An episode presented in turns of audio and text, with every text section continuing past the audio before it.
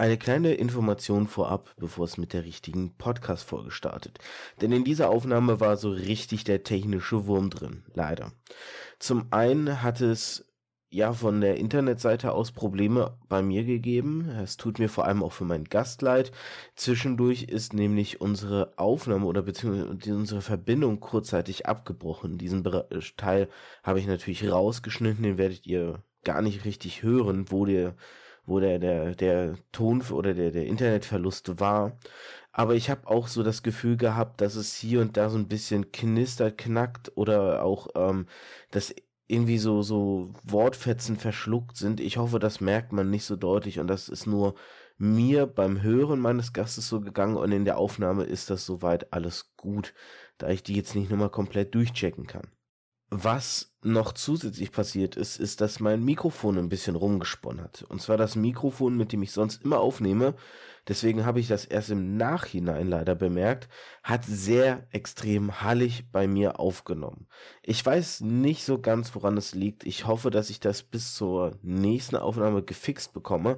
Deswegen mache ich jetzt auch diese kurze Info mit meinem Headset-Mikro ähm, um da nicht noch mehr Hall-Effekt sozusagen drunter zu legen und hoffe, dass hier die Soundqualität ein bisschen annehmbar oder ein bisschen besser ist. Vielleicht nehme ich sogar beim nächsten Mal mit dem Headset-Mikro auf, wenn ich das mit meinem normalen Podcast-Mikro nicht gebacken kriege bis dahin. Denn wie gesagt, ich habe nichts verändert. Ich weiß nicht, woher dieser Fehler kommt. Ich hoffe, ihr werdet trotz dieser, ja, akustischen Problemsituation bei mir Spaß mit dem Podcast haben und jetzt übergebe ich meinen Podcast ich, um euch vernünftig zu begrüßen. Viel Spaß. Hallo meine Lieben und herzlich willkommen zu einer neuen Podcast-Folge hier bei mir, dem Märchenonkel. Wobei Märchenonkel ist ja hier dieser ganze Podcast. Ich persönlich bin ja der gute Cyrus. Oder halt mit meinem echten Namen, den könnt ihr in Folge 0 euch anhören.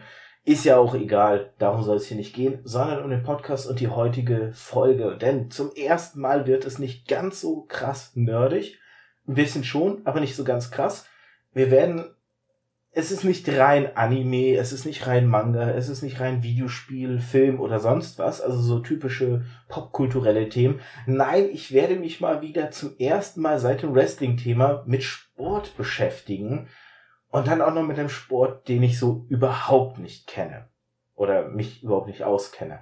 Aber ich greife vor. Lasst mich erstmal erklären, was ist das hier alles? Das hier ist der Märchenonkel Podcast bei dem es sich um Geschichten und wie Geschichten erzählt werden dreht. Denn ich habe so ein bisschen eine persönliche These, Credo, Regel, wie auch immer man es nennen möchte, und die lautet, mit einer guten Geschichte wird jedes Medium qualitativ besser. Jetzt ist es natürlich so, wenn man so eine Behauptung aufstellt, muss man die vielleicht auch ein bisschen überprüfen.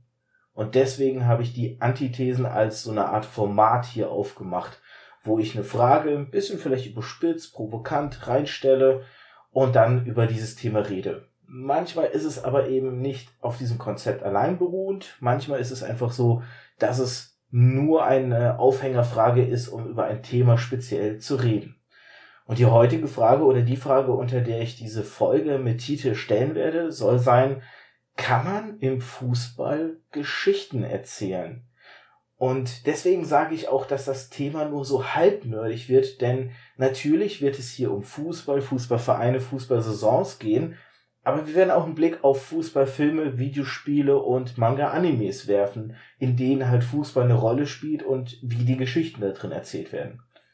Ihr hört schon, wir behaupt oder bedeutet, dass ich ja jemanden haben muss, um mit dem zu reden.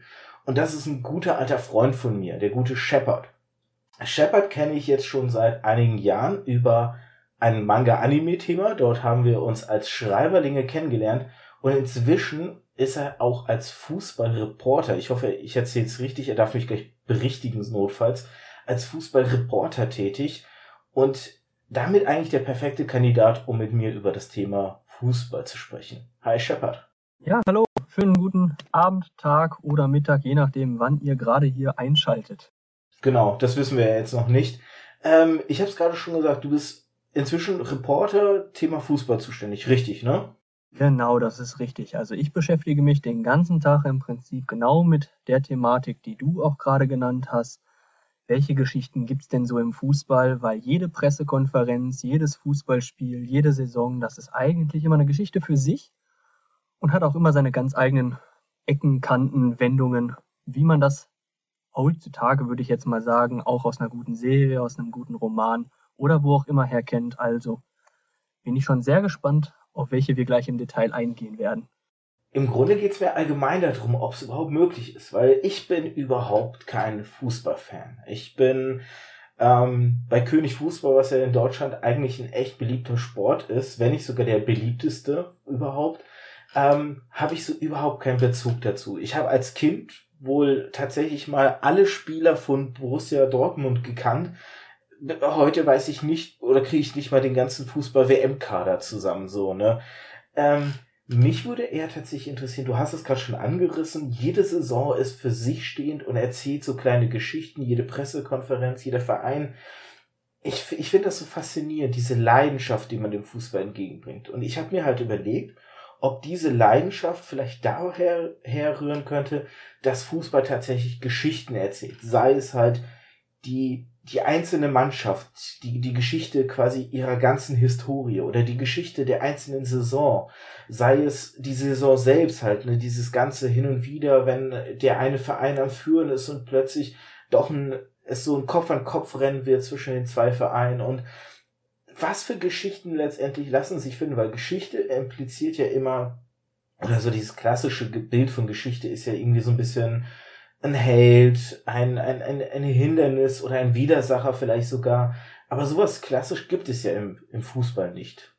Ja gut, das kann man natürlich so sagen, das sei mal dahingestellt. Also als ich angefangen habe mit Fußball, da war ich, weiß ich nicht, konnte ich noch auf dem Schoß von meinen Eltern sitzen. Da habe ich das erste Mal ein Fußballspiel geguckt mit meinem Vater zusammen äh, war ein Pokalspiel Bayern München gegen MSV Duisburg und da wir als äh, einer der wenigen MSV-Fans dann doch mal hingeschaut haben, kann ich mich noch ganz gut daran erinnern, wie ich meinen Vater zum Beispiel früher gefragt habe, du hör mal, wer sind eigentlich die Guten und wer sind die Bösen, die da gegeneinander spielen? Äh, die Frage war dann relativ schnell geklärt. Wenn man nicht gerade Bayern-Fan ist, wo ich mich jetzt nicht mit weiteren Fenster lehnen möchte, dann sympathisiert man doch immer wieder mit dem Underdog. Und da sind wir ja auch quasi schon bei der Kernaussage einer Geschichte. Also es ist ja schon in, in jedem, jeder Geschichte fiebert ja man, fiebert man immer gerne mit dem Anti-Helden mit, mit dem Underdog, der, der von ganz unten nach ganz oben kommt. Und solche Geschichten sind natürlich im Fußball immer möglich. Ich habe jetzt gerade eben schon mal das Pokalspiel angespielt. Im Pokal heißt es sowieso immer, äh, da ist alles möglich. Und wenn dann natürlich eine große Mannschaft wie Borussia Dortmund, wie Bayern München, wie auch die im Moment kriselnden Schalker, die Leverkusener, die Leipziger, da sind ja heutzutage viele Mannschaften dabei, die wirklich viel auch schon erreicht haben. Und wenn die dann gegen kleinere Teams spielen, wie Sonnenhof, Groß Asbach oder eben auch Duisburg, vielleicht manchmal auch Rot-Weiß Oberhausen oder noch tiefer gelegene Ligen, ja, dann fiebert man natürlich immer mit dem Underdog mit und möchte, dass, dass, dass dieser kleine Held sich in dem großen Spiel mal durchsetzt. Und es passiert leider viel zu selten. Also es gab beispielsweise in dieser Saison, weiß ich noch genau, die zweite Runde vom Pokal. Da hat der FC Bayern München gegen den SV Rödinghausen gespielt. Kannst du mir sagen, wo Rödinghausen liegt? Oh du, mal davon abgesehen, dass ich katastrophale Geografiekenntnisse habe und dann mich auch noch nicht im Fußball auskenne, äh, irgendwo in Deutschland. Ja, das ist schon mal richtig. Also sie liegen tatsächlich irgendwo im äh, Bereich NRW. Ganz genau weiß ich es jetzt auch schon nicht mehr. Sie spielen auf jeden Fall in der vierten Liga und sie haben es geschafft, 1 zu 2 nur gegen die großen Bayern zu verlieren. Also von daher war das natürlich mal wieder so ein Match, wo man sagen kann, das sind die Geschichten, wo man sich doch gewünscht hat, dass den kleinen Rüdinghausenern vielleicht etwas mehr gelungen wäre. Aber gut, das ist jetzt natürlich nur eine Partie. Du hast ja gerade schon auch richtig gesagt, Geschichten im Fußball, die könnte es überall jederzeit immer geben. Also man kann es, wie in diesem Fall, auf ein Spiel runterbrechen. Aber nicht umsonst gibt es auch solche Fußballfloskeln, wo man ins Phrasenschwein dann einzahlen darf, wie zum Beispiel solche Geschichten erzählt nur der Fußball. Wie du gerade eben schon auch äh, richtig sagtest, so ein einzelnes Spiel kann ja innerhalb des Spiels eine Riesenwendung nehmen. Ich nehme jetzt mal was, was den Hörern eventuell auch etwas bekannter ist als jetzt Rödinghausen, nämlich das Champions League Finale zwischen Manchester United und dem FC Bayern München 1999. Die Bayern haben eine gute Saison zu dem Zeitpunkt gespielt und sind in dem Spiel selbst auch, glaube ich, ziemlich früh in der fünften, zehnten Minute oder was äh, in Führung gegangen und haben dann das ganze Spiel über auch geführt und am Ende trotzdem verloren. Warum? Weil in der ersten Minute der Nachspielzeit und in der letzten Minute der Nachspielzeit den Engländern zwei Tore gelungen sind. Und plötzlich war der Heldenstatus bei den Bayern futsch. Und Manchester United ging als Sieger aus diesem Match hervor, was natürlich eine riesen Katastrophe für die Bayern war. Weil man muss sich ja mal überlegen, die Geschichte hätte so aussehen können, dass man früh ein Tor schießt, mit 1 zu 0 alles über die Zeit bringt. Man ist der gefeierte Held, weil Champions League ist ja nun mal das, was man auf Clubebene gewinnen möchte in Europa, weil das ist der größte Wettbewerb. Und dann innerhalb von zwei Minuten, vor allen Dingen auch noch in den letzten zwei Minuten, da wird einem dieser Traum dann plötzlich zerstört, im Sinn der Bayern natürlich. Manchester wird sich mit Sicherheit gefreut haben. Und das ist ja dann auch wieder eine ganz eigene Geschichte, weil während für die Bayern dann eine Welt zusammenbrach, war für Manchester United plötzlich alles top. Ich meine, was kann man sich mehr wünschen, als in den letzten beiden Minuten doch noch irgendwie diesen großen Pokal zu gewinnen? Und dass es andersrum geht, haben die Bayern ja beispielsweise auch schon mal erlebt, weil die sind ja 2001 gerade eben noch in der allerletzten Sekunde deutscher Meister geworden. Ansonsten wären es die lieben Schalker gewesen, die man hier im Ruhrgebiet entweder liebt oder hasst. Muss jeder selber für sich wissen. Aber das ist natürlich auch wieder eine Geschichte, wo, wo auch Begriffe für die Medienwelt und für die allgemeine Welt gestaltet wird, weil Schalke wurde damals zum Meister der Herzen. Die meisten, die sich mit Fußball auskennen werden, werden wissen, dass die Schalker quasi deutscher Meister waren. Ihr Spiel war schon abgepfiffen. Und irgendwo, ich glaube, es war sogar in Bayern oder in Hamburg, ich bin mir gerade nicht ganz sicher, bekam die, der Rekordmeister nochmal einen Freistoß zugesprochen. Ob jetzt ob dieser Freistoß jetzt ermessen war oder nicht, sei mal dahingestellt. Aber sie haben das eine Tor gemacht, was ihnen gefehlt hat. Und plötzlich sah die Welt wieder ganz anders aus. Schalke ist damit noch nie Meister geworden. Bayern hat einen Titel mehr als sowieso schon. Und das ist natürlich eine Geschichte, die, die besonders den Schalkern heute und bis in alle Ewigkeit wehtun wird. Ja, da hast du jetzt eine Geschichte, auf die wäre ich sonst zu sprechen gekommen, auf jeden Fall erzählt, diese Sache mit Schalke. Guter Zufall. Ähm, die hatten wir nämlich auch schon im, im Vorgespräch, hatten wir das kurz angeschnitten, so dieses, wie du, wie du es auch so erzählt hast, das ist ja eigentlich auch so eine Story, die so ein bisschen so in einem Film eigentlich gut zu erzählen ist. So, ne? dieser, dieser Kampf von diesem, der sich hochkämpft, der den Traum hat, eine Meister zu werden, quasi Meister Meisterschaft schon in Händen hält und dann ohne sein Zutun halt die, diese Meisterschaft ihm noch entrissen wird. Das ist so eigentlich so das tragische Ende für irgendwie so ein, so ein Film. Und eigentlich kann man sich, kann ich tatsächlich mir diese Geschichte von Schalke, Bayern und dieser Meisterschaft, kann ich mir irgendwie echt cool als, als Filmstory vorstellen tatsächlich. So, weil ich so wirklich sofort so Szenen im Kopf habe. Wirklich so diese Bilder von, von der Mannschaft, die dann jubelt, die dann total schlecht war, ne, die sich irgendwie so langsam hochtrainiert hat und, und besser geworden ist und so. Und dann diese enttäuschten Gesichter, als dann die Nachricht kommt, die Meisterschaft ist ihm weggenommen. Und ich muss aufpassen, bevor ich vergesse, noch eine zweite Sache zu erwähnen, weil du hast es ja schon gesagt, so ein richtiges Gut und Böse gibt es ja nicht. Und deswegen ist ja auch so, so ein Sieg immer eine Perspektivenfrage.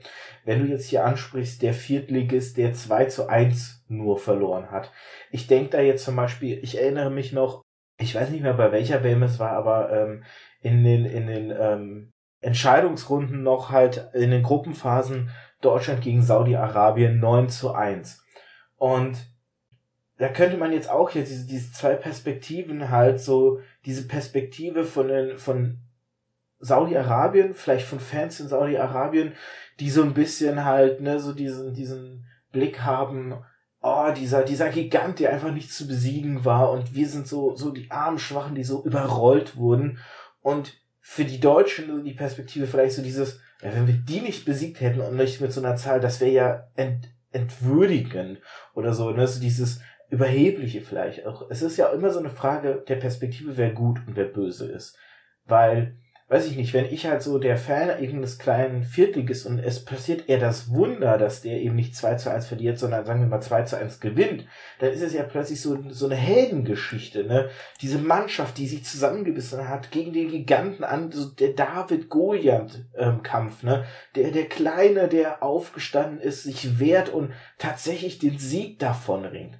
Ich meine, so ähnlich war es ja auch mit dem 7 zu 1 Deutschland-Brasilien in der WM, wo es ja auch so dieses, dieses Dampfwalzen-Ding war, wo ja auch wirklich hinterher ähm, im Internet viele Memes durch, durch, ne, durch Presse kann man nicht sagen, aber durch das Internet halt gewandert ist, wo dann so lustige Bilder, weiß ich nicht, von dem Rasen, ähm, Rasenplatz, der so schräg gekippt war, quasi ähm, das deutsche Tor oben und das, das brasilianische unten, so nach dem Motto quasi, es ging immer nur Richtung Brasilien, es ging immer nur nach unten, weil ne, wir so, so auf die zugewalzt sind. Gut, an, an, das, an das 7 zu 1 in, in Brasilien, vor allem in Brasilien, das, da wird man sich, glaube ich, immer dran erinnern. Das ist wie 2006 bei der Heim-WM David Odonkor flankt auf Oliver Neville an dieses Tor, egal in welchem Spiel es jetzt gefallen ist. Man, man wird sich immer dran erinnern. 7-1. Ich weiß nicht mal, ob ich selber noch alle sieben Torschützen von Deutschland hinkriegen würde. Ich weiß, dass Miroslav Klose, unser Rekordtorschütze, zu dem Zeitpunkt 1 gemacht hat und damit der der immer noch aktuell erfolgreichste Torschütze aller Zeiten bei einer Weltmeisterschaft ist. Aber die anderen sechs, ich glaube Schürle und die üblichen Verdächtigen haben nochmal getroffen. Also der Schürle, der Schürlen, wie man auch schon kennt, äh, war da auch noch erfolgreich. Und ich denke, wenn es gerade bei solchen großen Turnieren um, um wahnsinnige Geschichten geht, dann, dann darf man auf jeden Fall 2004 nicht vergessen. Da war eine Europameisterschaft, bei der Deutschland auch sehr, sehr schlecht ausgesehen hat. Wir sind in der Vorrunde nach einem 1 zu 1 gegen Lettland, die ja jetzt auch nicht als Fußballübermacht bekannt sind, ähm, rausgeflogen in der Gruppenphase, ähnlich wie jetzt letztes Jahr. Und trotzdem gab es einen Deutschen, der diese WM 2004, glaube ich, gefeiert hat, wie selten ein anderes Ereignis in seinem Leben. Und das war Otto Rehagel, der fortan in Griechenland auch Rehakles in Anspielung auf äh, die Heldengeschichte von Herkules umgedichtet wurde. Denn Otto Rehagel hat es geschafft, mit Griechenland, die ja sportlich gesehen vielleicht mit Lettland vergleichbarer sind als mit Deutschland, der hat mit denen geschafft, im EM-Finale 2004 den 1 zu 0 Sieg gegen Portugal und gegen Cristiano Ronaldo, der ja den meisten auch ein Begriff sein dürfte, den Sieg zu holen, die Trophäe zu holen. Das war eine Heldengeschichte in Griechenland, die wird man, glaube ich, dort nie vergessen, weil Griechenland ist sportlich gesehen nun mal nicht gerade die Übermannschaft und hat trotzdem diesen Erfolg zu diesem Zeitpunkt geholt. Und an Cristiano Ronaldo wird man sich mit Sicherheit auch in Zukunft noch lange erinnern, aber Angelos Charisteas, der damals das Tor geschossen hat, der wiederum der dürfte in seiner Heimatstadt oder wo auch immer mit Sicherheit eine Bronzestatue sicher haben für sich, weil der hat sich an dem Tag zur Legende geschossen. Und das sind halt auch diese kleinen Geschichten, wo du gerade schon sagtest, da kommt dann doch mal irgendwie was durch, was man nicht erwartet hat, wo, wo man plötzlich einen Sieger hat, mit dem vorher nie jemand gerechnet hätte. Und Rehagel ist zum Beispiel jetzt kein Trainer, der einfach so Glück hatte. Der hat es mit Kaiserslautern, glaube ich, 99 auch geschafft, dass die als Aufsteiger in die erste Liga, also die haben in dem Jahr davor zweite Liga gespielt, als Aufsteiger haben sie die Meisterschaft feiern können. Sie waren besser als alle großen anderen Clubs. Und dieser Rehagel, der, der ist vielleicht wirklich ein Rehakles oder ein Herkules, wie man das gerne nennen will, weil das ist einer, der hat Dinge geschafft, die viele andere wahrscheinlich für unmöglich gehalten hätten. Und das sind Geschichten, die schreibt eben nur der Fußball. Das, das kann man sich so gar nicht ausdenken. Man muss ja auch sagen, dass diese Legendenbildung, die da stattfindet, ja auch dann wiederum rückwandert in diesen popkulturellen Bezug. Ich meine sowas wie die Hand Gottes mit ähm, Maradona. Ah, jetzt ist mir sein Name. Hä? Diego Maradona. Danke, genau, mit Maradona und sowas halt. Oder halt, ne, ähm, berühmte Fälle, wo das Geistertor zum Beispiel, das sind Sachen, die kenne ich, obwohl ich überhaupt keinen Bezug habe. Das Phantomtor, ja. Oder Phantomtor, Entschuldigung, genau. Nein, alles Aber, gut, Geistertor, Phantomtor ist ja im Prinzip alles dasselbe. Du meinst mit Sicherheit das Wembley-Tor, ne? Genau, genau.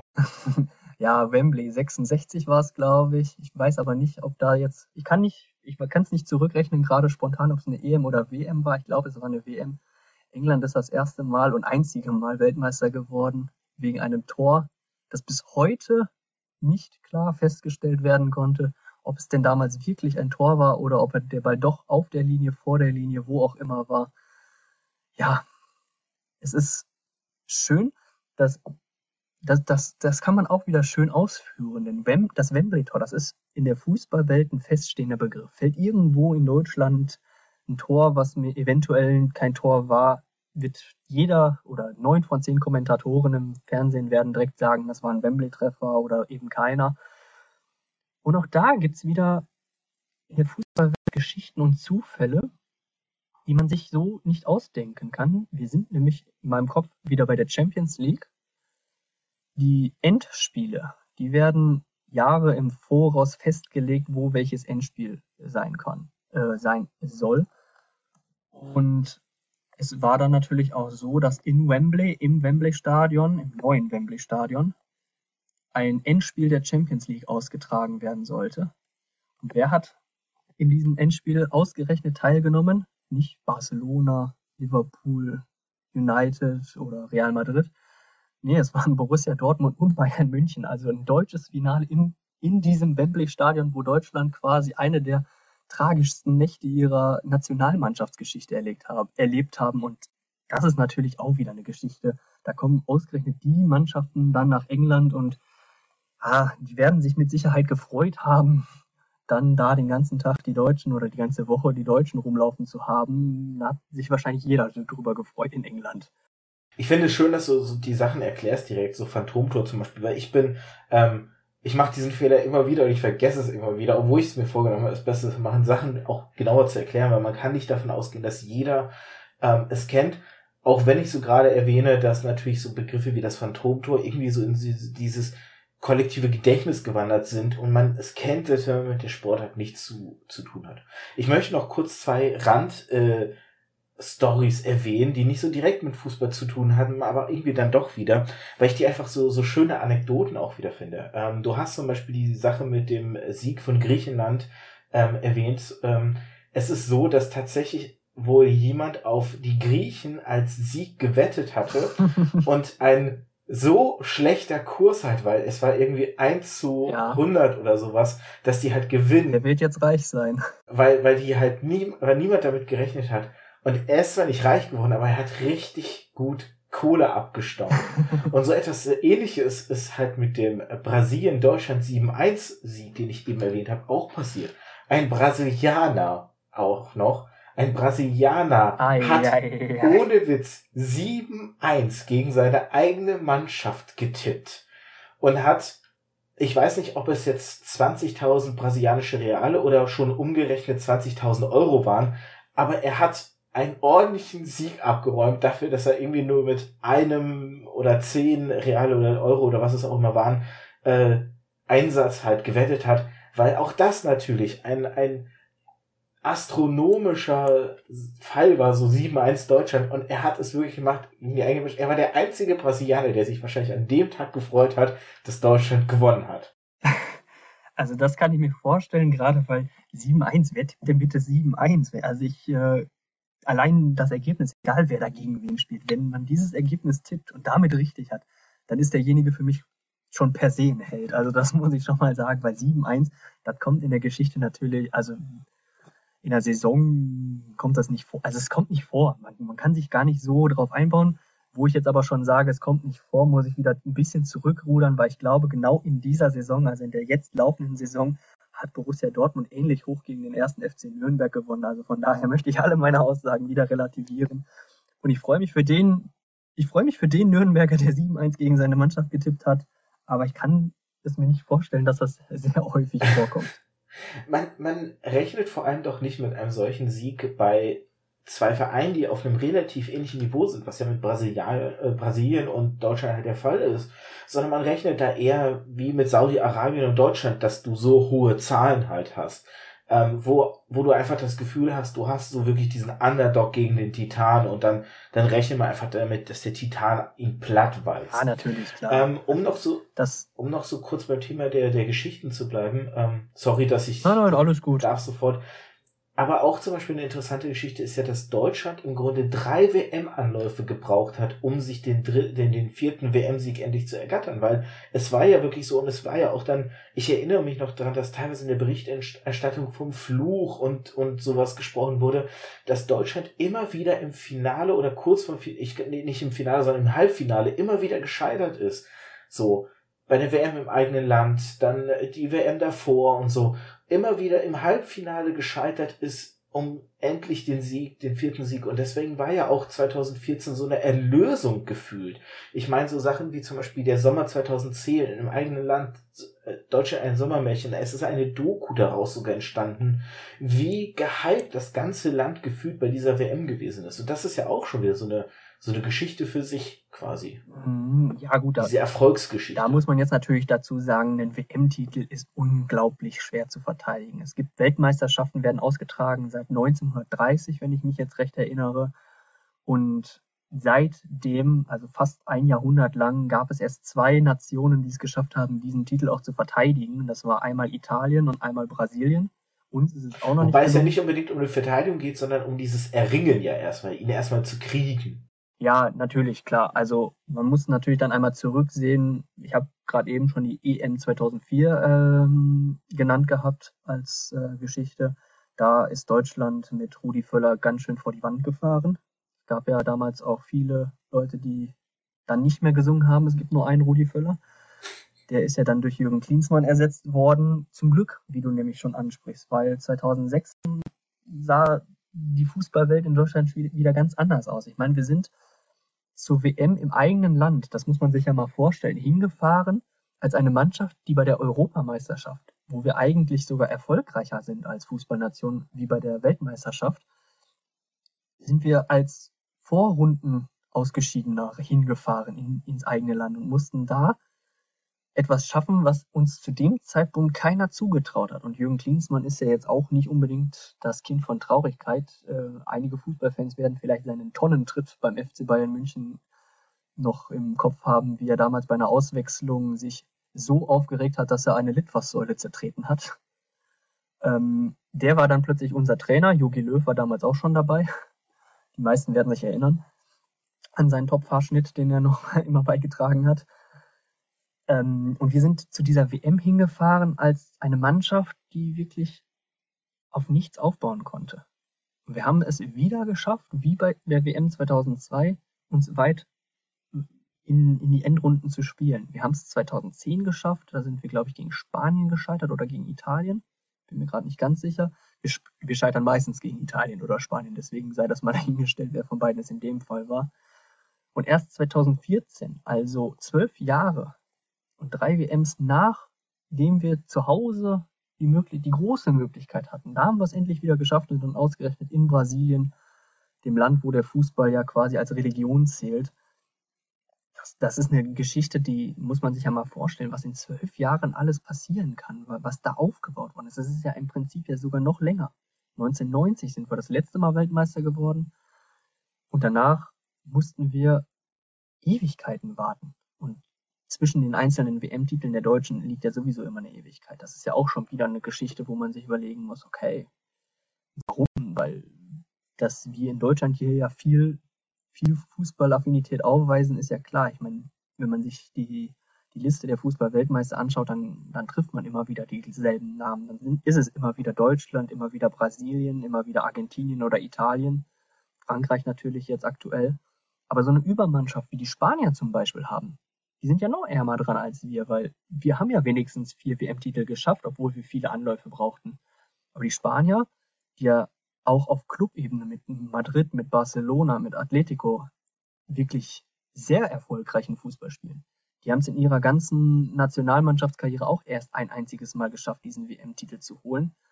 Und da kann man auch wieder was drin erkennen, weil es wird mit Sicherheit vieles in der spanischen Nationalmannschaft damit zu tun haben, dass eben viele Spieler aus diesen rivalisierenden Mannschaften aus Barcelona und aus Madrid kommen und sich auf dann äh, Nationalmannschaftsebene eventuell nicht ganz so gut verstehen könnten und dass daraus wiederum Ergebnisse resultieren, wie man sie von den Spaniern eher gewohnt ist, als wie in den Jahren, wo sie wirklich sehr erfolgreich jetzt gespielt haben zuletzt. Ich möchte gerne noch zwei Fragen stellen, bevor wir so langsam auf andere Medien auch zu sprechen kommen sollten, damit wir so ja. halbwegs ähm, unser, unser Pensum schaffen. Ähm, wir haben ja, du hattest ja selber auch schon im Vorfeld Spaß und haben gesagt, so, ne, wie lange soll der Podcast gehen? Drei Stunden, vier Stunden? ähm, weil man könnte echt ewig noch drüber reden, aber ähm, zwei Punkte und zwar, ähm, wie gesagt, auch wirklich nicht so, so groß. Die Frage ist ja, ähm, wir haben jetzt gerade schon so ein bisschen festgestellt, okay, ähm, es ist zwar eine andere Art von Storytelling, es sind andere Arten von Geschichten, es ist so immer dieses Underdog-mäßige so, oder es ist so dieses, ne, so leidenschaftliche Erfolg haben, eine, eine Hürde meistern, Geschichten so. Aber müsste es nicht eigentlich eine ziemlich langweilige Story sein, weil, wenn wir jetzt auf eine, auf eine ganze Saisonebene gehen und wenn wir auf, auf sozusagen die komplette, ähm, nicht eine einzelne Mannschaft, eine einzelne Verein, eine einzelne Historie eines Vereins, sondern wirklich die komplette Saison, alle Deutschlandvereine, dann haben wir doch gefühlt immer denselben Sieger. Und das ist doch eigentlich, äh, mein gefühlt kann man doch immer vom selben Ausgang der Geschichte gehen, ausgehen. Und wenn man doch, sagen wir jetzt mal, in neun von zehn Fällen erlebt, dass die Geschichte immer ausgeht, Bayern München wird deutscher Meister. Warum sollte man noch Interesse an der Geschichte Fußball haben? Das ist eine wirklich sehr gute Frage. Also, dass Bayern jetzt gerade in den letzten Jahren so erfolgreichen Fußball spielt, dass sie Dauermeister werden. Das hat, glaube ich, das, das gab es vor, vor 20 Jahren so auch noch nicht. Vor 20 Jahren oder was, da gab es noch den Hamburger SV als Meister. Man mag es kaum glauben. Die Gladbacher haben Meisterschaften gewonnen, die Dortmunder. Selbst die Bremer und Stuttgarter haben zwischendurch immer wieder Meisterschaften gewonnen. Es war nicht immer diese Dominanz. Und ich denke auch, vieles rührt auch immer noch aus dieser Vergangenheit her, weil die, die Fans, die heute erst sich mit Fußball beschäftigen, die kennen es vielleicht gar nicht anders. Ich glaube, Kinder, die seit 2000 geboren sind oder sowas, die kennen nicht viele andere deutsche Meister bewusst natürlich als Bayern München. Oder seit 2000, ich weiß gar nicht, seit wann die Siegesserie der Bayern jetzt schon anhält, aber früher in der Generation von unseren Eltern, von unseren Großeltern, da war das, da war alles noch ganz anders. Da, da wurde ganz anders Fußball gespielt, da flossen ganz andere Finanzen, ganz andere Gelder. Das kann man mit der heutigen Zeit kaum noch hm, vergleichen, finde ich persönlich, aber das muss auch jeder für sich entscheiden. Aber man sieht es ja auch auf, nicht nur auf, auf Bundesliga-Ebene, dass immer dieselben Mannschaften oben stehen. Auch wenn man wieder zur Champions League zurückkommt. Es, es ist ja nicht von, es kommt ja nicht von irgendwo her, dass immer die gleichen Mannschaften die Halbfinals unter sich ausmachen. Es ist oft, es ist fast immer Real Madrid dabei, FC Barcelona kennt jeder, Juventus Turin kennt jeder, Bayern München ist so gut wie immer dabei. Die Engländer sind jetzt in den letzten Jahren ein bisschen ins Hintertreffen geraten, aber auch da Manchester United, Chelsea, London werden auch dir ein Begriff sein als äh, Fußballleihe eventuell. Von daher haben heutzutage natürlich viel die Finanzen die Mannschaften im Griff auch dadurch kommen dann immer wieder dieselben Ergebnisse zustande. Aber man wünscht sich ja tief im Inneren, wenn man jetzt nicht gerade Fan von diesen Mannschaften ist, dass es mal anders wird. Und mit Spannung warten eigentlich alle darauf. Auch ich als MSV-Fan jetzt warte darauf, dass Dortmund dieses Jahr eventuell mal Meister wird. Ob ich die jetzt mehr oder weniger gut leiden kann wie die Bayern, spielt dabei ja überhaupt gar keine Rolle. Ich habe auch überhaupt gar nichts gegen Bayern München zum Beispiel. Aber ich freue mich auch ehrlich, wenn mal wieder jemand anderes Meister wird. Und dahingehend kann man auch in, in so einem Saisonverlauf heutzutage eigentlich auch viel mit dem Abstiegskampf in Verbindung setzen, weil außer die Top-Mannschaften, die immer oben stehen, ist so gut wie jede Mannschaft immer wieder mal auch unten drin. Die Schalker zum Beispiel jetzt aktuell haben nicht gerade einen guten Saisonverlauf, stehen unten im Keller drin. Ähm, der VfB Stuttgart ist 2006 und 2007 noch deutscher Meister geworden, waren mittlerweile auch in der zweiten Liga, stehen auch jetzt wieder auf dem äh, Relegationsplatz bzw. Abstiegsplatz. Und das sind die Geschichten, wo man natürlich auch mit Wahnsinnsspannung mitfiebert. Wer geht denn jetzt runter? Wer geht rauf? Äh, heutzutage sind gerade diese Sachen, die, wo man sich vielleicht auch mal ein bisschen mehr mit, mit fokussiert weil ich als äh, leidgeprüfter Duisburger Fan kenne das nur zu gut. Wir haben 2013 die Lizenz entzogen gekriegt. Wir haben damals nur zweite Liga gespielt, also waren auch kaum relevant für die restliche Fußballwelt. und mussten dann zwangsabsteigen in die dritte Liga. Gar, seitdem, wir sind zweimal aufgestiegen, zweimal abgestiegen, jetzt aktuell sieht es wieder schlecht aus, aber diese Hoffnung, dass dieser kleine Verein, dieser Heimatverein, gerade weil man damit ja auch so extrem viel verbindet, dass da endlich mal etwas gut läuft, dass es sogar besser läuft, als man sich das erträumen kann. Das ist so die Spannung, mit der ich jeden Samstag, jeden Sonntag leidgeprüft in diese Spiele reingehe und schon vorher weiß, ja gut, selbst erst, selbst kleinere Vereine wie Sandhausen, Aue oder wer auch immer, ich möchte ja niemanden hier diskriminieren, nur weil es ein relativ kleinerer Verein ist. Man weiß trotzdem vorher schon, das wird wieder ein hartes Brett für uns und das trotzdem sitze ich jedes Mal davor, gehe jedes Mal ins Stadion und hoffe, dass ich eines Besseren belehrt werde. Und das ist so der Kernpunkt, wo man, wo ich für mich persönlich sagen kann, deswegen gucke ich Fußball, weil ich hoffe, es funktioniert. Also es ist, es ist schwierig nachzuvollziehen. Es ist mehr die Hoffnung als wirklich noch ein, ein Spannungsfaktor sozusagen. Also so, so klingt es jetzt für mich ein bisschen raus, wenn ich ehrlich bin. Ja, wobei man bei sowas natürlich auch immer mitsagen muss, die, dieser Heimatfaktor als Duisburger, dass man das, das schwingt natürlich immer mit. Aber wie ich auch schon sagte, ich hoffe natürlich trotzdem auch mal, dass die Siegesserie der Bayern unterbrochen wird. Von wem auch immer. Ob es jetzt die Dortmunder, die Leipziger, die Leverkusener, wer auch immer ist. Es, es ist einfach spannend, mal zu sehen, was dann passieren würde. Da kann ich jetzt mal gerade ein paar statistische Fakten reinschmeißen. Ich habe nämlich mal nebenbei heimlich recherchiert. Du wirfst mir statistische Fakten zum Fußball rein. Das finde ich super. Schön, ne? Ähm, und zwar in den letzten 55 Jahren ist Bayern München. Lass mich raten. Ja. 23 Mal deutscher Meister geworden. 27. Boah. 27 Mal deutscher Meister. In den letzten 55 Jahren. Und das Interessante, das wirklich Interessante ist. Schalke noch nie Meister geworden. Leider an alle die mir von diesem, die diesem Verein zugeneigt sind. Nein, worauf ich eigentlich hinaus wollte, das wirklich Interessante, in den letzten ungefähr 26 Jahren davon, also seit 91, 92 der Saison, mhm. in den letzten 26 Jahren waren es allein 16 Mal von den 27 Mal insgesamt. Mhm. Das heißt, ungefähr in den, ja, wie du gesagt hast, letzten 20 Jahren, eher so sagen wir mal, letzten 25, 26 Jahren. Ja, das, man, muss, man muss sogar noch weiter zurückgehen. Man vergisst manchmal, dass wir tatsächlich schon 2019 haben, also. Ich meine nur, ähm, also ungefähr, ungefähr wirklich so letzten 25, 26 Jahre haben sie über die Hälfte ihrer insgesamten Meisterschaften errungen. Mhm. Das heißt, wenn wir diese 55 Jahre nehmen, in den ersten 30 Jahren sind es gerade mal elf ihrer Titel und da ist es ja gerade im Verhältnis so nach dem Motto alle drei Jahre. Aktuell ist es wirklich so, ungefähr alle zwei Jahre machen sie den Meister. Ja, gut. Und das ist halt, ähm, so mal diese Statistik zu sehen, ist schon krass. Und, um noch eine kurze statistische Zahl reinzuschmeißen, mhm. seit 2012, 2013 der Saison sind sie durchgehend deutscher Meister. Ja, das stimmt. Ja, das sind Früher sagte man. Das ist damit die längste äh, Sieg, durchgehende Siegesserie. Entschuldigung. Ja, früher, früher waren das äh, nicht nur deutsche Verhältnisse. In Frankreich zum Beispiel war es auch jahrelang so. Olympique Lyon war dort Serienmeister. Äh, mit, mittlerweile dürfte es Paris Saint-Germain sein. Also es gibt es tatsächlich nicht nur in Deutschland, wenn man das darauf runterbrechen will. In Spanien hast du auch immer die gleichen Meister.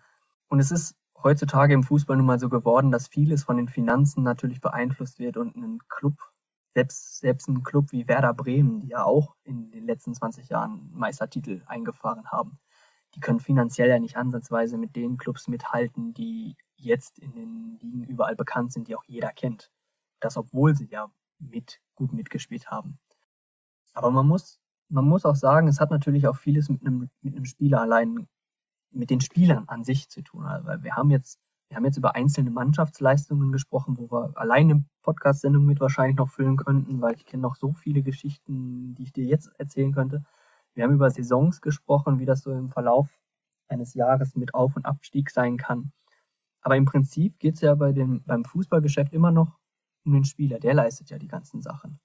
Und da gibt es auch die ganz unterschiedlichen Geschichten, wenn man Spieler sieht, die von vornherein bei einem dieser Top-Clubs ausgebildet worden sind, dann kann man davon ausgehen, dass sie ihren Weg über kurz oder lang im deutschen Fußball machen. Es gibt aber auch natürlich immer wieder Leute von kleineren Vereinen, die sich raufkämpfen müssen. Aber vielleicht willst du damit nochmal eine eigene Sendung füllen, bevor ich jetzt hier vorweggreife. Ja, mal schauen. Also, wie gesagt, das wird eh. Ich finde jetzt auch gerade allein so diese, dieses mit den statistischen Zahlen ganz interessant. Du musst mich jetzt auch mal kurz, ähm, oder ich muss mal kurz zwei Fehler, bevor ich sie vergesse. Die wollte ich eigentlich vor den zwei Fragen berichtigen. Die muss ich jetzt nochmal berichtigen, bevor ich das total noch vergesse und in den Kommentaren da die Tastatur malträtiert wird. Ähm, du hast nämlich einen Fehler von mir korrigiert. Ich habe nämlich äh, die deutsche, ähm, die WM in Deutschland ins Jahr 2010 gesteckt. Das war natürlich falsch. Das war 2006 gewesen. Das hattest du richtig gesagt. Dafür hast du dich aber verrechnet, denn von 2006 bis zum WM-Sieg 2014 waren es nicht zwölf Jahre, sondern acht Jahre. Ja, es kam einem vor wie zwölf. Um, um dann nur der Kritik vielleicht so ein bisschen auch vorzugreifen. Ja, natürlich, klar, gerne. Um noch ein paar Statistiken, ähm, ich weiß nicht, die Bundesliga so in der Form gibt's seit 63. Ist das richtig? Weil mhm. hier taucht die Bundesliga 63 auf und davor heißt es hier Meisterschaftsendspiele. Bundesrepublik Deutschland. Ich möchte einmal ganz groß erwähnt haben, ne? in der Eröffnungssaison 63-64 ist der erste FC Köln Meister geworden und Vizemeister und damit der größte Vereinstitel der Vereinsgeschichte wurde der MSV. In der allerersten Saison. Seitdem haben wir nicht sehr viel gerissen. das darf natürlich gerne erwähnt bleiben. Als Duisburg-Fan kann ich das auch nicht ganz wegnehmen. Ich wollte eher nur sagen, ich finde es so interessant, dass Bayern München ähm, 68, 69 in dieser Saison erst so mit Meisterschaften aufkam, weil davor ja, der einzige Bayern Sieg München ist wohlwesend nicht Gründungsmitglied der Bundesliga. Also in der allerersten Bundesliga-Saison war Bayern München noch gar nicht dabei. Damals war 1860 München noch der größere Verein in der bayerischen Landeshauptstadt. Und ähm, die Bayern kamen, ich weiß gar nicht wann dazu, kurz danach. Aber Gründungsmitglied waren sie tatsächlich nicht. Und das könnte eventuell auch Grund dafür sein, dass sie am Anfang noch nicht so viel mitspielen durften. Ja, das Interessante ist nämlich, ähm, 68, 69 war ihr erster Bundesligasieg und der einzige scheinbar nennenswerte Titel war hier in den deutschen Meisterschaftsendspielen 1931. Also sprich. Ja, ich glaube, zu den Zeiten haben auch noch oft der erste FC Nürnberg dürfte gut dabei gewesen sein. Ich will nur sagen halt, dass da eine Pause von über 35 Jahren war, ja. bis so langsam dieser Koloss entstehen konnte. Das ist halt auch sehr schön. Aber das, das ist schwierig miteinander zu vergleichen. Also wenn, dann würde ich schon diese Meisterschaftsspiele als separate Eigenschaft sehen, weil okay. zwischen den Meisterschaften, da, da ist ja auch ein bisschen deutsche Geschichte noch dazwischen, wo man aufpassen muss. Ähm, dass da vielleicht auch nicht immer alles so möglich war wie seit der Bundesliga-Gründung an sich. Okay, okay. okay. Das, das, muss man, das muss man ein bisschen differenzieren. Wir kommen, glaube ich, auch ein bisschen an der Stelle vom Thema ab. Nein, nein, alles gut. Ich finde auch, wenn wir gerade schon so, noch so beim Thema Historie und sowas sind, es gibt jetzt seit zehn Jahren auch die dritte Liga, für die ich ja größtenteils jetzt äh, mich in, beruflich interessieren muss und auch gerne mache auch nochmal eine andere Art von Fußball. Wenn wir schon, wenn wir schon bei solchen historischen Sachen sind, weil in der Bundesliga kannst du heutzutage alles auf, Sky, auf The Zone, auf allen möglichen, ich will keine Werbung machen, um Gottes Willen, es schneidet mich raus, wenn das jetzt äh, falsch war. Aber man kann, man kann die Bundesliga fast überall verfolgen, weil eben dieser Kommerz, diese Finanzen gestiegen sind. Wenn man jetzt weiter runter im Profi, es ist ja immer noch Profifußball in Deutschland geht, aber weißt du zum Beispiel, wer in der dritten Liga so spielt? Eine Mannschaft? Du. Als Nicht-Fußballkenner? Wenn ich, wenn ich überhaupt alle Ligen übergreifend fünf Mannschaften zusammenkriege, ist das schon gut. Okay, also äh, ich kann schon mal sagen, die von mir gerade eben angesprochenen Ach, äh, Münchner von 1860, die spielen aktuell in der dritten Liga. Und ich finde, also meiner persönlichen Meinung nach, wird in, in der dritten Liga ehrlicherer Fußball heutzutage gespielt als in der Bundesliga, weil da kommt es noch auf ganz andere Eigenschaften und da kommt es noch auf Kampf und Leidenschaft an. Und als, als aktuelles Beispiel kann man zum Beispiel äh, die Braunschweiger Eintracht nennen. Die ähm, hat 2013 sogar noch in der Bundesliga gespielt, ist mittlerweile ja auch schon wieder einiges her. Die waren, glaube ich, auch schon mal deutscher Meister. Du kannst ja mal da in der Statistik gucken, in welchen Meisterschaftsspielen die gewonnen haben, aber mindestens einmal müsste das der Fall gewesen sein. Aber das ist halt eben auch eine Geschichte Traditionsvereine, Vereine, die man schon ewig kennt, also die der Fußballfan ewig kennt. Die, die spielen heutzutage nicht mehr da oben mit, eben weil sich die Geschichte des Fußballs so entwickelt hat, wie sie sich entwickelt hat. Eintracht Braunschweig zum Beispiel, die spielen jetzt erstmals Drittliga-Fußball und die haben in der Hinrunde, also in den ersten 19 Spielen des Wettbewerbs, haben die gerade mal 13 Punkte gesammelt, womit sie abgeschlagen letzter waren.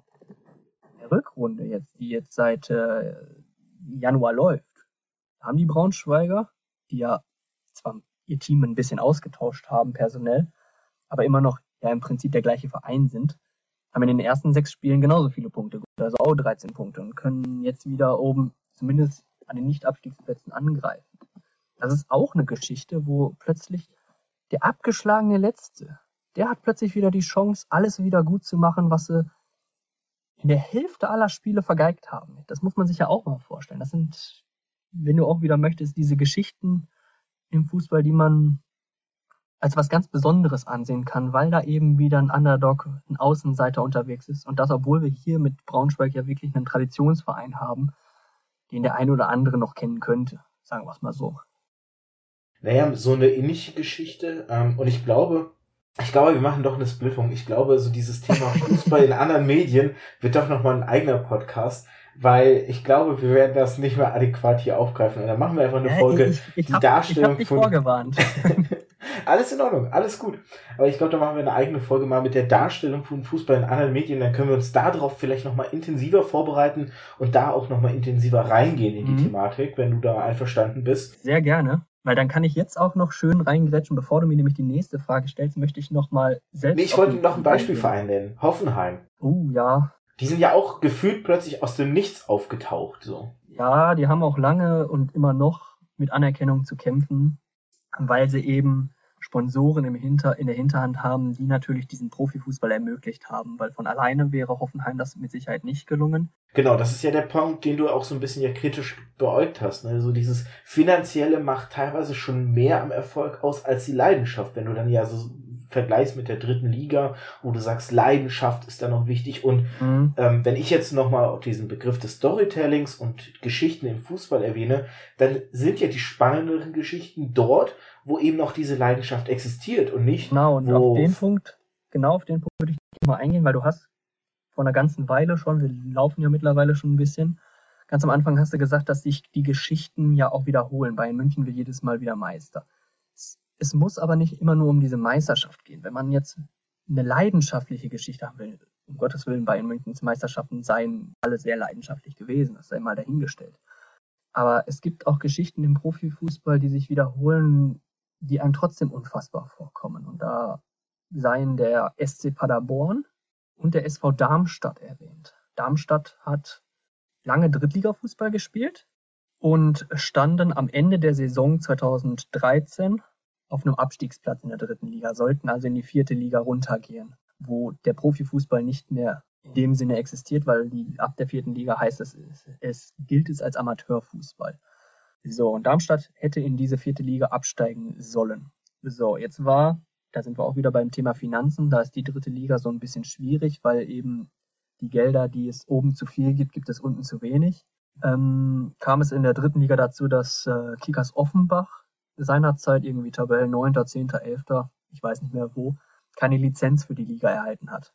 Wir haben ja vorhin schon mal erwähnt, Duisburg hatte das gleiche Problem in der zweiten Liga 2013, die mussten dann runter in die dritte. So, Offenbach hat für die dritte Liga keine Lizenz gekriegt und musste dann runter in die vierte, dementsprechend. Das wiederum bedeutete, dass ein Ligaplatz frei geworden ist. Und weil die Darmstädter die erste Mannschaft unterm Strich, unter dem ominösen Abstiegsstrich waren, durften sie in der Liga bleiben. Was haben die Darmstädter gemacht in der Folgesaison? Sie sind aufgestiegen. Also mit einem Team, das eigentlich abgestiegen ist, haben sich die Darmstädter innerhalb eines Jahres zu einem Aufsteiger gemausert. Und weißt du, was noch viel verrückter ist? Die haben in dem Jahr danach zweite Liga gespielt und sind direkt nochmal aufgestiegen. Also sind direkt in die erste Liga hoch und konnten dort sogar eine Saison lang den Klassenerhalt halten.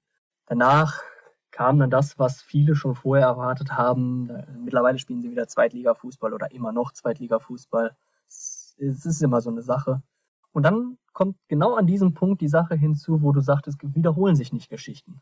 Wie war es beim SC Paderborn? Die standen unterm Strich, waren die erste Mannschaft, die in die vierte Liga hätten absteigen sollen. Es hat wieder eine andere Mannschaft keine Lizenz bekommen. Ich weiß gerade echt nicht wer. Ich müsste es eigentlich wissen, weil es noch nie so lange her ist. Ich glaube, es war 1860 München, genau. 1860 München ist nämlich zeitgleich aus der zweiten in die dritte Liga abgestiegen, hätten in der dritten Liga antreten sollen, haben aber für die dritte keine Lizenz bekommen. Damit war wieder ein Platz frei. Paderborn rückte nach, musste also nicht absteigen. Und auch hier geschah wieder das Unglaubliche. In der Folgesaison, wo sie eigentlich gar nicht mehr dabei gewesen wären, stieg Paderborn wieder in die zweite Liga auf und spielen auch da jetzt aktuell gerade eine ganz gute Rolle, weil ich glaube, das war direkt vor zwei Jahren. Ja, 1860 München ist ja jetzt in die dritte Liga aufgestiegen. Das passt also. Man sieht, Geschichten können sich auch auf dieser kleinen, auf dieser leidenschaftlichen Ebene wiederholen und es ist trotzdem unfassbar. Das muss man immer dazu sagen, das ist keine Selbstverständlichkeit, so ein Durchmarsch für jede Mannschaft immer wahrscheinlich das Highlight der Vereinsgeschichte. Da komme ich jetzt auch nochmal mit meinen Statistiken hier an, äh, die mir so ein bisschen Wissen geben. Sehr gerne, ich bin gespannt. Weil du gerade sagst, Geschichten wiederholen, das ja auch ausgeführt hast. Ich will es nochmal in die, in die, weil du gerade gesagt hast, so in den kleinen Ebenen, ich will es nochmal in die große Ebene. Ähm, und du hast ja auch die, die Historie, ne, die deutsche Historie angesprochen. Ich habe hier in dieser Liste auch die Oberligameisterschaften der DDR zu sehen. Und ich finde es ganz interessant, dass es auch hier einen Verein gab, der eine gewisse Zeit lang so eine Art Bayern München Dominanz aufgewiesen hat auf diese Oberligameisterschaft. Bin ich gespannt. Und zwar der Berliner FC Dynamo. Der hat nämlich zehn Jahre lang, der hat zehn Jahre lang hintereinander diese DDR-Meisterschaft gewonnen. Ja, und jetzt spielen sie auch in der vierten Liga. Also viele haben sie von diesen Meistertiteln leider nicht mehr. Nee, aber ich meine nur so dieses, dieses Dominieren dieser Liga, mhm. das wir jetzt von Bayern München kennen. Und ich meine, ich finde diesen, ähm, ich finde das so krass. Ich habe hier nämlich in diesen, äh, meine Quelle ist halt Wikipedia, es sei mir verziehen, aber es hat hier schön die Auflistung aller Meisterschaften und so. Und es hat hier vor allem eben diese Liste Bayern München mit über den 20 Meisterschaftstiteln. Und in der Rangliste auf Platz zwei kommt der FC Nürnberg mit neun Meisterschaften. Nur mal zum Vergleich, das ist ein Drittel von dem, was Bayern München hat. Und das ist halt schon krass. Ja, solche, solche Dominanzen sind natürlich was ganz Besonderes für den Verein. Nur wird es, es ist, es ist schwer, es ist natürlich immer schwer vorauszusehen, wie wird es in zehn Jahren sein. Aber die Tendenz geht durch die Finanzen natürlich erstmal dahin, dass sich nicht viel daran ändern wird. Also wir werden diesen Podcast in zehn Jahren nicht wiederholen und sagen, Nürnberg hat jetzt aufgeholt mit nochmal fünf Titeln. Oder irgendeine andere Mannschaft, die Dortmunder, die, wer auch immer. Das Wenn sie es schaffen würden, Hut ab, ne? Das wird heutzutage, klar, natürlich, also es, ist, es wäre eine Geschichte sondergleichen. Das wird es aber, es wird in Zukunft eher schwieriger als einfacher, solche Geschichten zu schreiben. Ich würde gerne noch meine zweite Frage, die ich ja vorhin angedeutet habe, noch äh, reinwerfen. Lange ist es ja. Ja.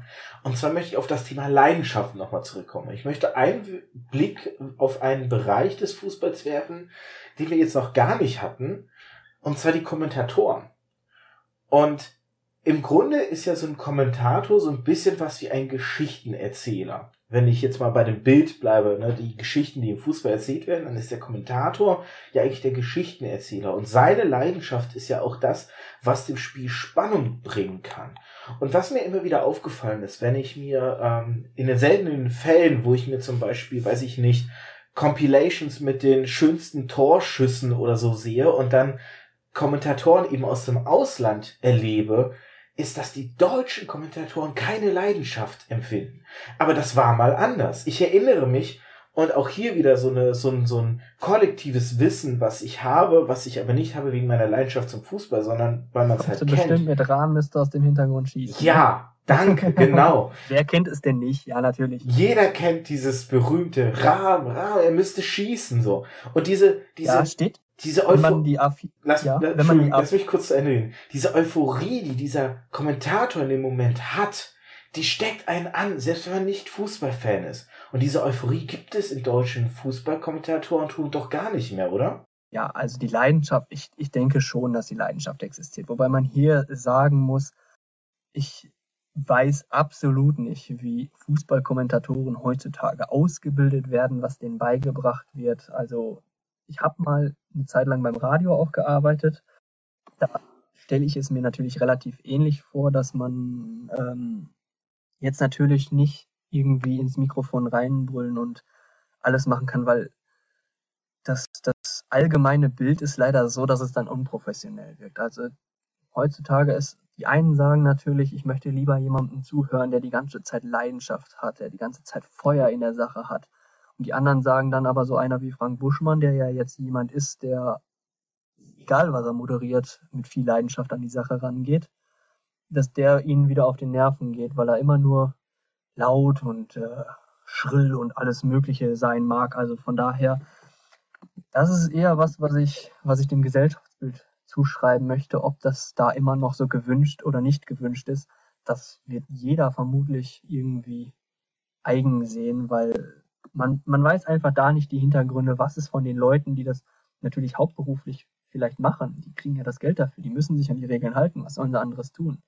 Wenn sie jetzt irgendwie völlig ausflippen und ausrasten bei einem Tor, was, was vielleicht auch gar nicht im allgemeinen Bild diese Leidenschaft rechtfertigt. Wir stellen uns mal vor, es spielt MSV Duisburg gegen ähm, SV Sandhausen und der MSV macht ein Tor und der, der Kommentator geht ab wie Zäpfchen. Ähm, ja, das ist dann natürlich für den, für den MSV-Fan schön, klar, keine Frage.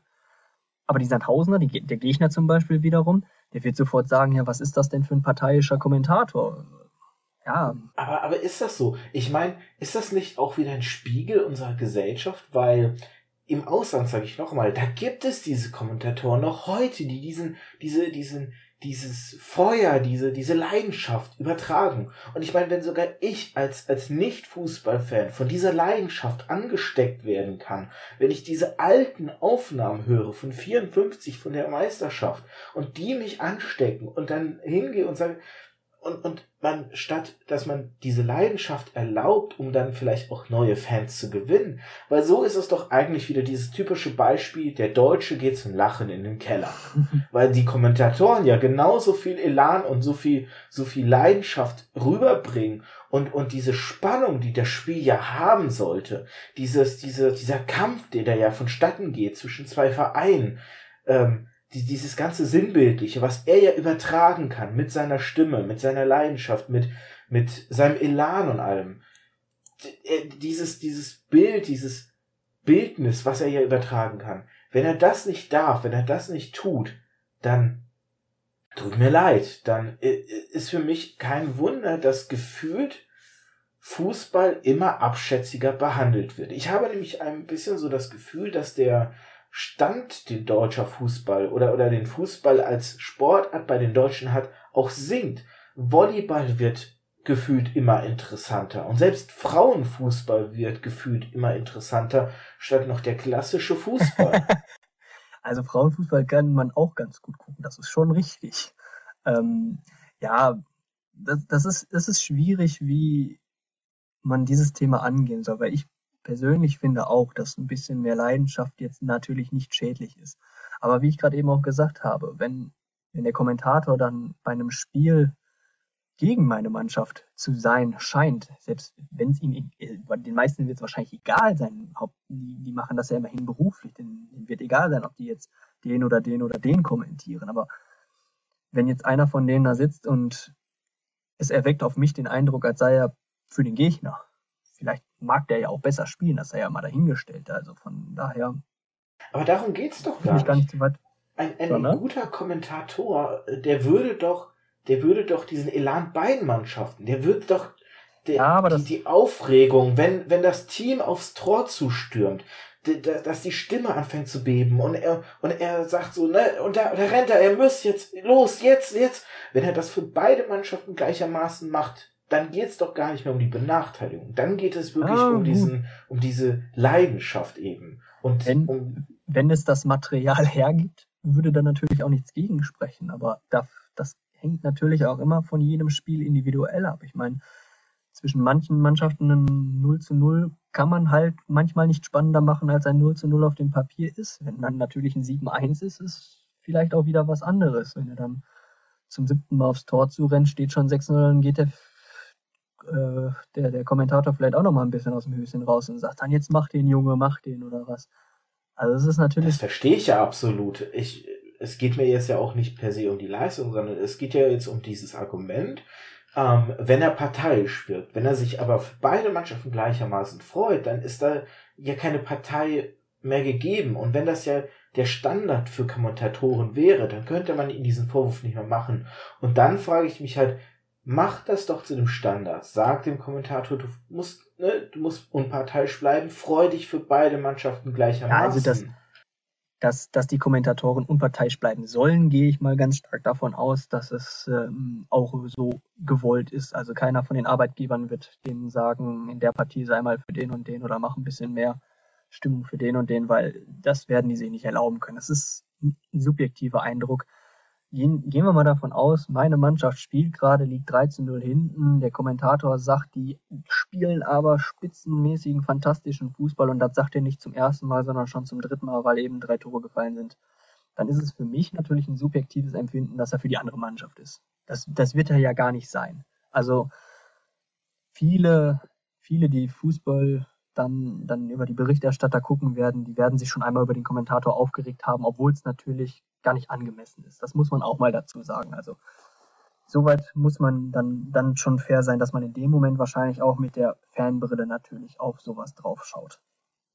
Wenn er die Leidenschaft jedoch für beide Mannschaften zeigen kann und das auch macht, ich, ich wäre der Letzte, der dann dagegen ist. Also meinetwegen dürfen sie das alle gerne so oft machen, wie sie wollen. Aber ich denke, mit dem Vorschlag muss man erstmal zu den Berichterstattern hingehen, weil ja, die werden ihre Standards haben. Und wer aus der Reihe fällt, hat entweder Glück, dass jemand anderes das gut findet, oder Pech, dass sie dann halt eben für die richtigen Spiele nicht mehr geworben werden oder was auch immer, weil sie halt eben sich, sich zu weit aus dem Fenster gelehnt haben oder unprofessionell wirken oder was auch immer. Ich meine, ich kenne die Kritikpunkte nicht, an was ich so ein Kommentator halten muss und was er, wie weiter da individuell reingehen darf. Seien wir da ehrlich, wir beide werden jetzt auch da nicht irgendwie das Bildnis umkrempeln können oder eine Lösung für finden. Es ist unter dem Tarnmantel der Professionalität da die deutsche Gesellschaft, die sich da ja so ein bisschen oder wie der Deutsche in Anführungszeichen und unter ne, so Vorurteile entstehen ja auch ähm, oder Klischees entstehen ja immer aus diesem Funken Wahrheit heraus. Und so ist es halt. Wir haben dieses Bildnis und unter dem Mantel dieser Professionalität wird da halt die Leidenschaft ein bisschen zu sehr zurückgefahren für meinen Geschmack. Und wie du schon gesagt hast, wir beide werden dafür jetzt auch keine Lösung finden. Das hast du gesagt, aber ich nehme dieses Lob gerne trotzdem an. ich schmeiß uns beide da scheinbar schon durcheinander. aber wir sind jetzt so ein bisschen auf der Zielgeraden. Wir haben die Stunde voll und haben tatsächlich nur über den Fußball, nicht in anderen Medien, sondern nur Fußball gesprochen. Da wird es eine extra Folge versprochen geben und da werden wir uns dann auch gut nochmal drauf vorbereiten, weil so ein paar Punkte, da haben wir beide vorher gesagt, so, naja, so gut kennen wir uns da nicht aus, da werden wir nur so ein bisschen oberflächlich kratzen, das können wir jetzt vielleicht auch vertiefen. Aber eine Sache muss ich da jetzt doch noch als Abschlussfrage ja, stellen, weil sie mir gerade so in den Kopf kam. Ich habe ja am Anfang eingeleitet, diese These, eine gute Geschichte macht jedes Medium besser. Wir haben so ein bisschen in dieser Folge jetzt uns überlegt, erzählt Fußball als Sportart Geschichten. Jetzt mache ich mal den Umkehrschluss. Die Geschichten, die der Fußball erzählt, oder wenn Fußball, wenn ein, ein Fußballmatch oder eine Saison ein Anflug von Storytelling aufweist, wenn sowas wie eine Geschichte sich abzeichnet, wie dieser David gegen Goliath-Kampf, wenn dann plötzlich doch der FC Bayern vielleicht nicht Meister wird, Würdest du sagen, dass in den Momenten Fußball als Medium oder Fußball als Sportart, Fußball als gemeinschaftliches etwas, sage ich jetzt mal, an Ermangelung richtiger Worte, besser wird? Das, das ist eine Frage, die, die jeder für sich beantworten muss. Also ich kann von meiner Seite aus nur sagen, Fußball hat mich in dem Moment gepackt, wo ich wirklich mitfiebern konnte. Und das, das kann jederzeit, jedem Spiel, bei jedem, glaube ich, passieren. Wenn es einfach nur für einen persönlich das Richtige ist, dann, dann wird man das schon irgendwie merken, weil da kann ich auch wieder das, das eine Geschichte aus meiner persönlichen Vergangenheit vielleicht als Anekdote anführen. Das erste Spiel, was ich bewusst geguckt habe, ist, ist auch noch gar nicht so lange her, war wieder ein Finale, wieder in der Champions League. Es war Liverpool gegen AC Mailand 2004 und 2005. Da hat relativ schnell Mailand mit 3 zu 0 geführt. haben in der ersten Minute getroffen, in der letzten Minute vor der Halbzeit. Also zur Halbzeit stand es schon 3 zu 0. Das war in einem Endspiel einer solchen, eines solchen Wettbewerbs ist das eigentlich ein K.O.-Ergebnis. Da kann man selten noch was dran reißen, weil drei Tore aufholen in einer Halbzeit ah, ist ja auch immer eine psychologische Sache dann für die Spieler, weil in, man sitzt dann in der Kabine wahrscheinlich relativ bedröppelt und ich kann ich es auf der Ebene natürlich kein, in keinster Weise nachvollziehen. Mehr als Kreisliga-Fußball ist bei mir auch nie rausgekommen, deswegen äh, mag das mal so sein. Und dann kam diese zweite Halbzeit von dem Spiel. Und ob, obwohl ich mich damals auch noch nicht stark für Fußball interessiert habe, habe ich mich doch dabei erwischt, wie ich auch mitgefiebert habe, ob die Liverpooler das noch schaffen können. Der, der Mythos Liverpool, den gibt's ja auch nicht erst seit gestern. Enfield Road wird jedem Fußballfan ein Begriff sein. Die haben es geschafft, innerhalb von, von sechs Minuten oder zehn Minuten drei Tore zu schießen. Führt, hatten plötzlich einen 3 zu 3 Stand, sind ins Elfmeterschießen gegangen und der Liverpooler Torwart hat zwei von den Dingern gehalten. Liverpool hat die Trophäe am Ende bekommen, weil sie das Elfmeterschießen gewonnen haben. Und das, obwohl sie zur Halbzeit quasi niedergeschlagen dann da standen. Und das war der Moment, wo Fußball mich so richtig gepackt hat, weil das, das sind, das ist diese absolute Underdog-Geschichte eigentlich wieder, wobei man bei den beiden Mannschaften ja jetzt keineswegs von Underdogs sprechen kann. Aber innerhalb dieses einen Spiels, da hat sich die Geschichte entwickelt, dass man dann daraus so eine Leidenschaft entwickeln kann. Und ich denke, das ist auch bei vielen anderen Matches möglich und natürlich auch heutzutage noch möglich ist. Es kommt immer auf einen persönlich an. Also wenn du jetzt sagen würdest, ich ziehe mir jetzt die nächsten 100 Bundesligaspiele rein und hoffe, dass eins davon das ist, was mich packt, dann wünsche ich dir auf jeden Fall viel Spaß dabei.